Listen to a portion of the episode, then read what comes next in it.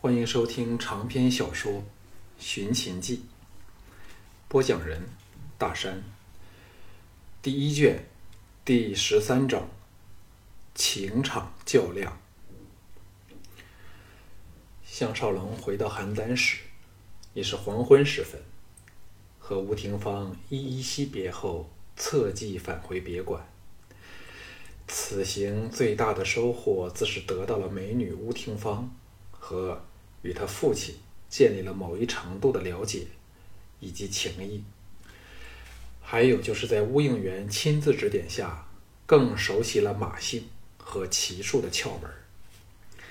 对他这曾受到最严格军训的特种精锐来说，学一天的作用，等于普通人学一年那么有实际得益和效用了。抵达别馆，入口处竟然有赵兵把守。吓了一跳，幸好遇到李善，才知道赵王封闻少元军与乌廷威两事后，不但警告了所有人不准动项少龙，还调来禁卫保护他。一方面惊讶赵王耳目之灵，但也隐隐感到这场比武背后可能大不简单。正想着时，李善说：“雅夫人找你回来后，立即到他夫人府。”马车在等着你来。项少龙心中叫苦，他并非超人，这几天差点是不分昼夜的分别和舒儿、雅夫人、吴廷芳三位美人做爱，每次都是全力以赴。现在刚跟吴廷芳做过抵死缠绵，可如何向雅夫人满意交差呀？他痛苦的差点呻吟起来，回宅匆匆更衣。安慰了舍不得他离去的舒儿一番后，坐上马车，不不理一切，倒头便睡。醒来时，发觉夜已深沉，身在夫人府内，雅夫人倦睡身旁，像只温顺的小猫儿。项少龙心中升起了无限的温馨，唤了他两声，见他仍是好梦正酣，温柔地吻了他的脸蛋儿、眼睛。鼻子、小嘴儿，才小心为他盖好被子，站起来，走到窗旁，伸了个懒腰，只觉得精神饱满，精力充沛，申庆此时若要应会几个女女人，体力都没有问题。无论如何，在赢了连晋之后，一定要去找嬴政，能见他一面也好。若没有见过这个一手缔造出中国的伟大人物，真是死也不甘心。不过也有一事想不通：以邯郸如此守卫森严的城市，这样一个有资格继承大秦皇位的重要人物，将来如何溜出去呢？若不回咸阳，他如何能登上皇座？电影里的邯郸城只是个不设防的城市，可现实里却是另一回事儿。嬴政如何回去做他的始皇帝呢？当年嬴政的父亲异人，得到吕不韦这富甲一方的大商贾之助，才能成功的溜掉。赵人既有前车之鉴，理应再不许有同样的事情发生了。纵使吕不韦再来，而赵人又忘记了他做过的事儿，恐怕也难以重施故技了。而且那也不是几日可以成的事儿。由吕不韦遇到异人，到异人返回秦国，中间隔了十多年。若非长平一战，赵人被秦国的远征军坑杀了四十万人，异人和吕不韦也不会为了怕遭受报复，匆匆冒险溜回秦国了，还无奈的要留下赵姬和嬴政两个母子。嬴政今年究竟多少岁呀？是否长得和秦人一般的高大呢？他真的很想知道。有个人可以问问就好了。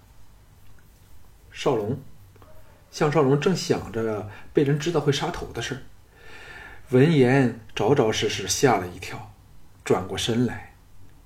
美艳不可方物的雅夫人身穿单薄的罗裳，笑意盈盈的看着他。项少龙说：“我还以为你睡着了，给你吓了一跳。”雅夫人移了过来，直到挤紧他之后。牵手才缠缠上他的脖子，欣然说：“如果不装睡，怎么试探到你的温柔呀？本以为你在骗我，到见你真的给我吓了一跳时，才知道你真不知道人家装睡的。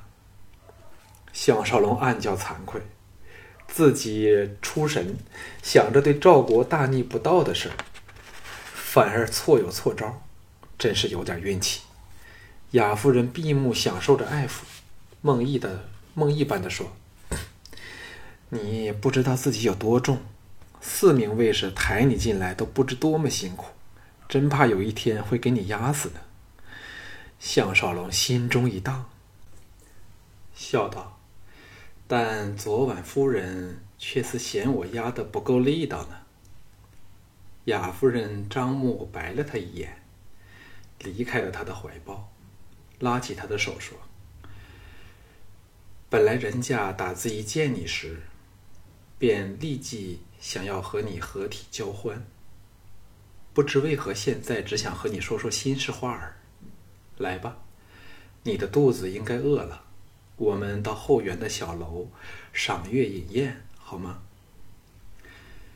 项少龙还是第一次听到他以这般有商有量的语气和他说话，又见他不只是希望从自己身上得到肉欲的满足，知道这个荡女对自己生出了情愫，心中充满了征服着难搞女人的成就感。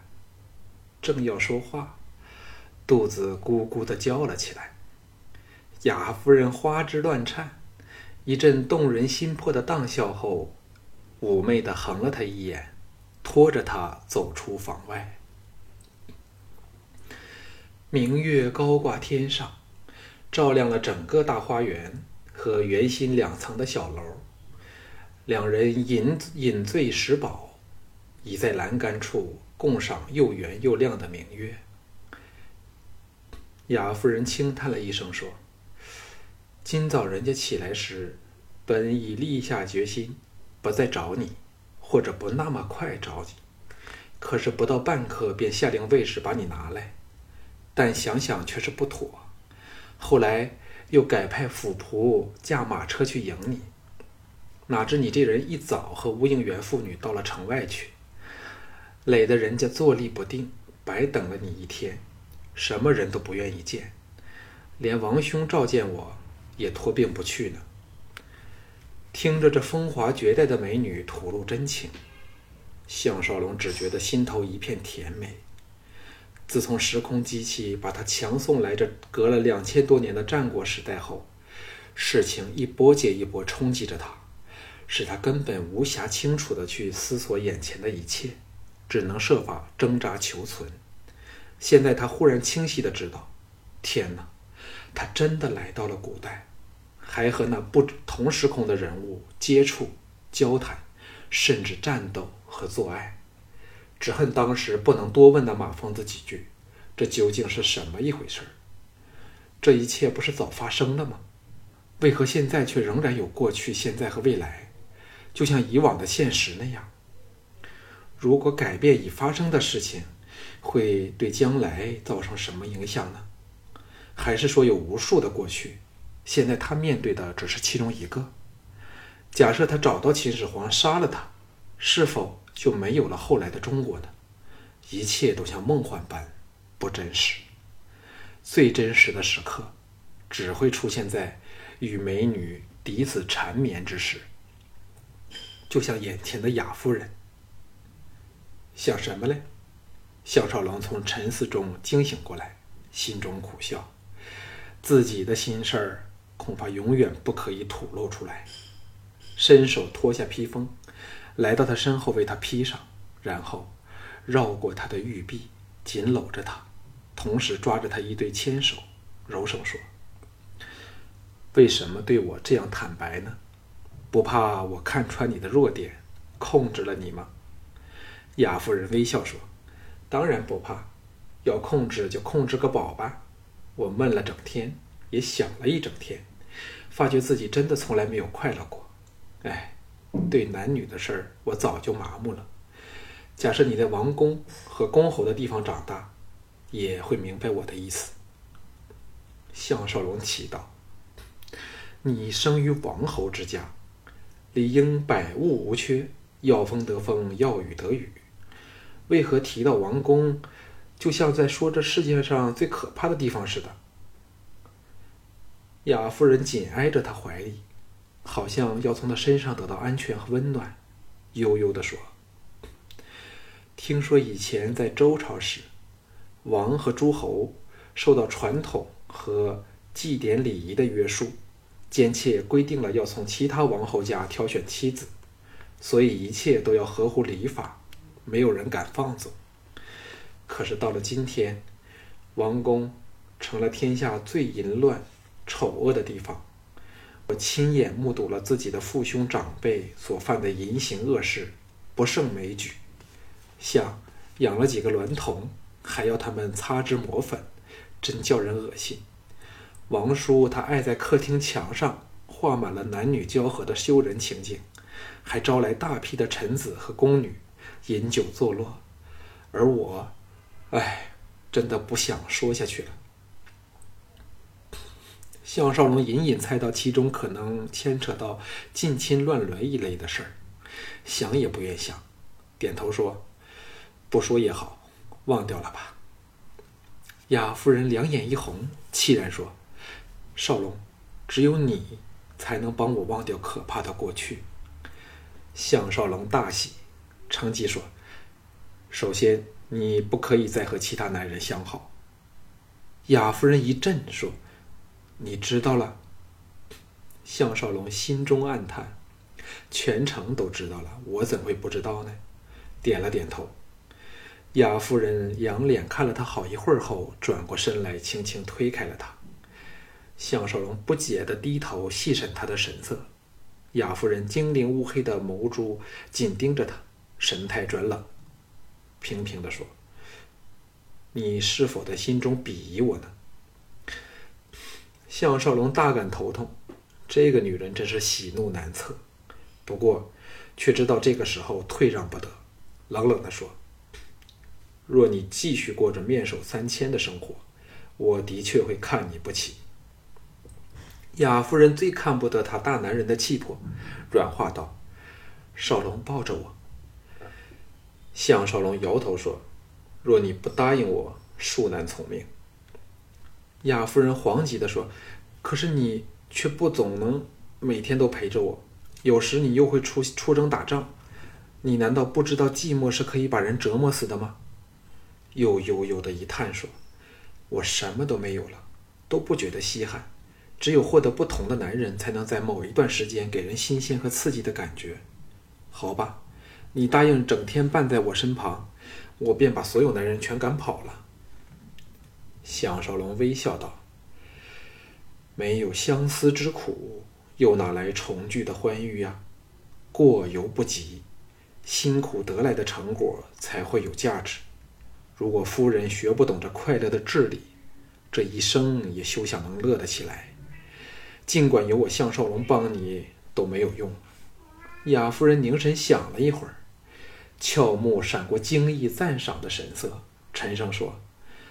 你的思想很特别，很有新鲜的感觉，刺激我想起了从未想过的问题，我便正是过犹不及，所以没有快乐的感觉。接着，向他媚笑说：“我第一次感到和男人说话原来这么有趣的。”项少龙心想：当然有趣，对二十一世纪老生常谈的事儿，对你们来说自然是思想上的突破了。忽然间。他知道自己宁定一定可以把雅夫人也从连晋这个奸小子手上夺过来，因为连晋少了他两千多年的时间。我的天，那是多么遥远的距离呀！雅夫人白了他一眼，嗔道：“你的笑容很可恨，是否在笑人家？”又回复了天真可爱的小女孩情怀。她是否只是个被宠纵至？从没有长大成熟的小女孩呢？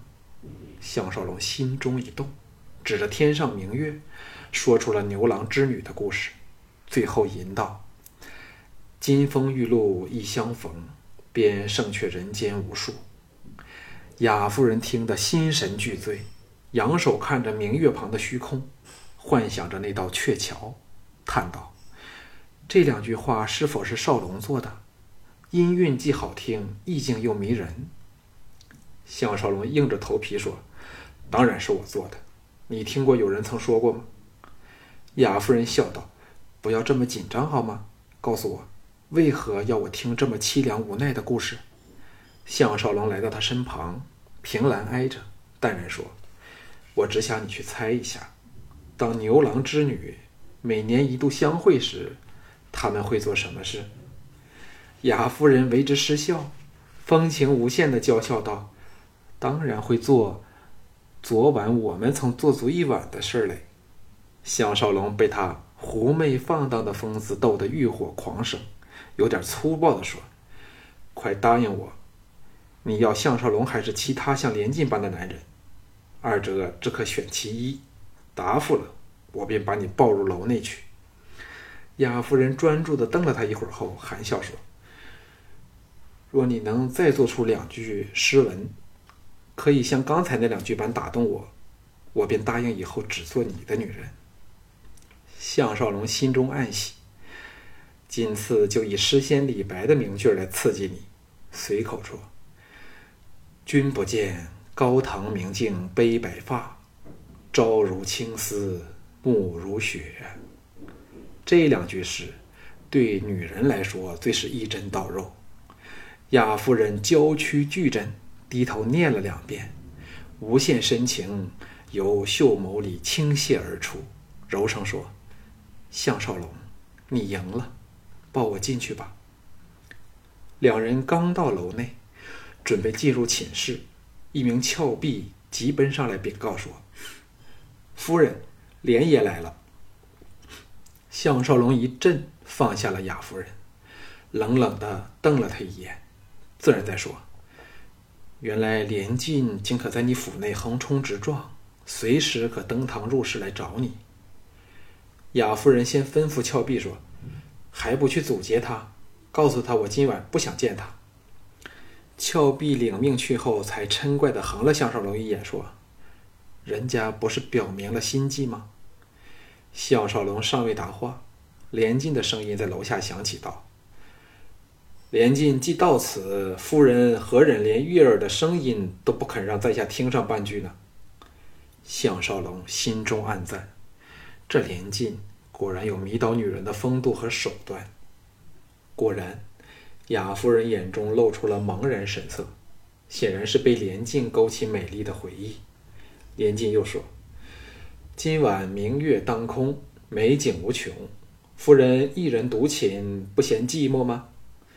雅夫人一阵醒来，芳心忐忑地偷看了项少龙一眼，见他脸上现出了不悦之色，忽然恨起连进来，娇喝道：“声音听过了，快走吧！”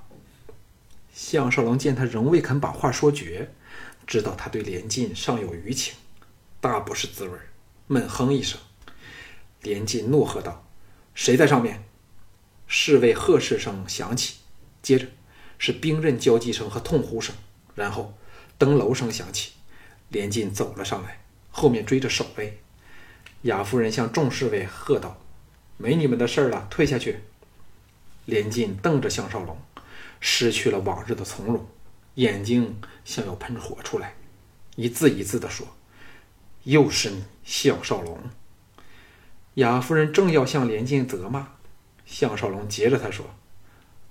夫人，请进房内。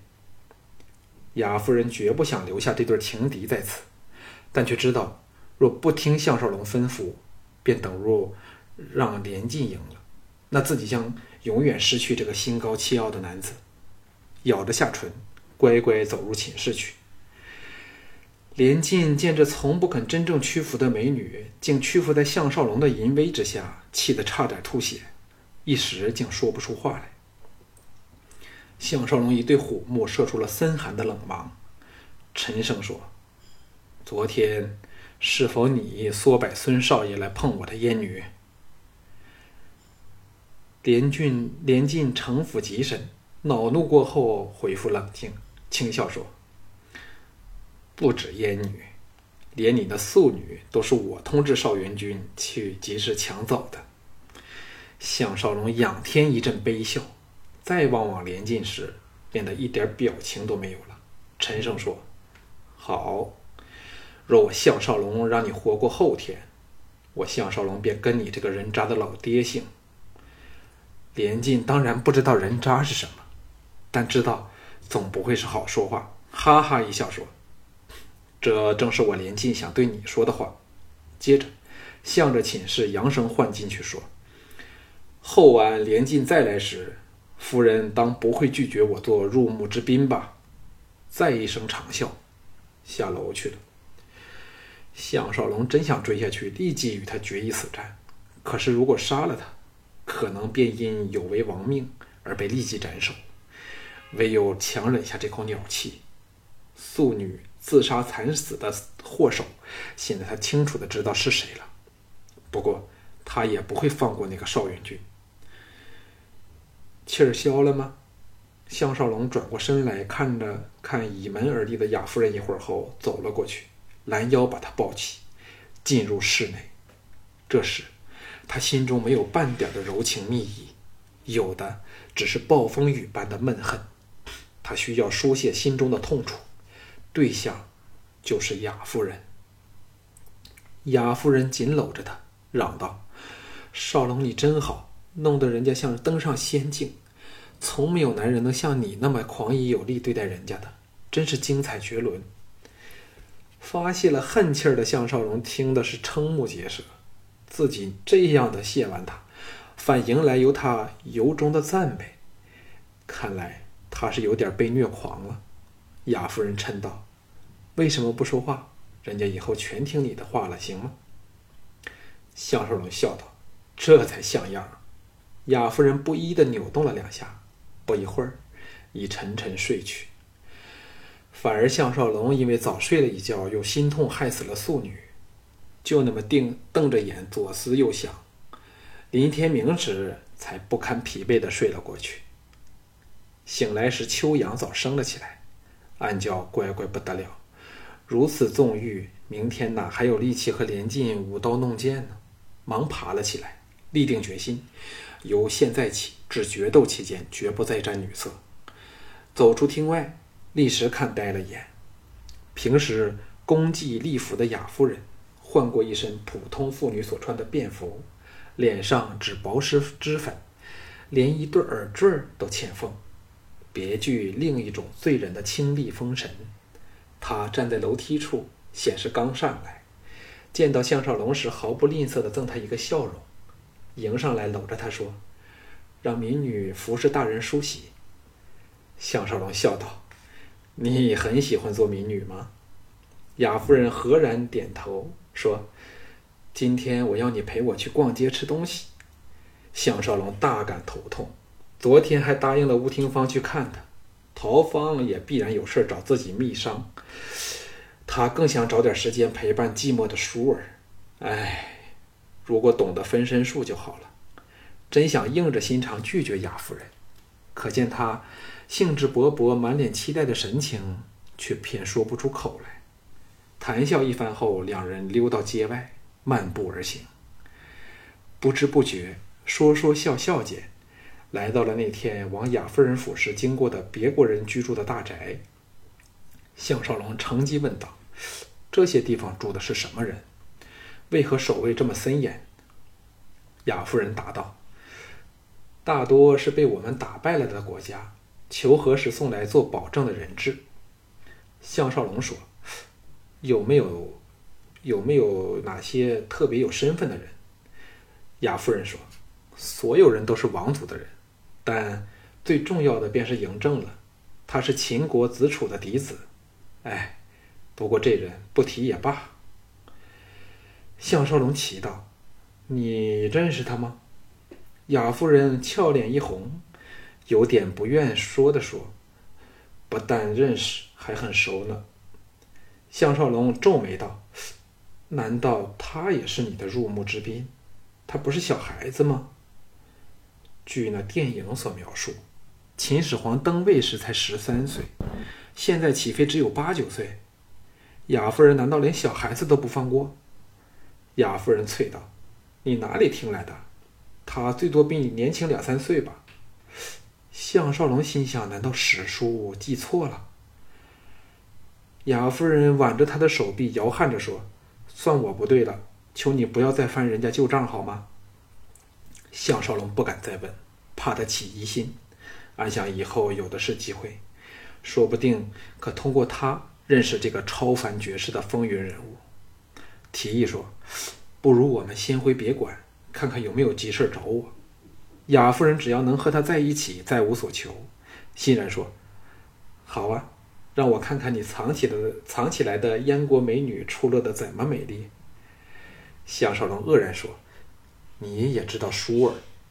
雅夫人快乐的像个无忧无虑的小女孩，挺起酥胸，得意洋洋地说：“知己知彼，百战不殆。”这是《孙子兵法》教的，我还知道乌廷芳的丫头爱上了你呢。连晋在与你的情场较量上，真是一败涂地喽。项少龙头皮发麻，心内生寒，知道了乌府其实布满了赵王的探子和卧底，因为他并不信任有一半秦人血统的乌家人。此事真是非同小可，定要找个机会告诉乌应元，否则随时有诛灭整个家族的厄运。心惊肉跳中，项少龙携美而行，漫游邯郸城车来人往、摩肩接踵的古代大道。这是否只是因马疯子的机器所引出来的一场时空之梦呢？项少龙忽然感到一片茫然，但他知道，无论未来如何可怕，他已经深深的爱上了这个古老的年代和身旁的美女了。《寻秦记》卷一，中。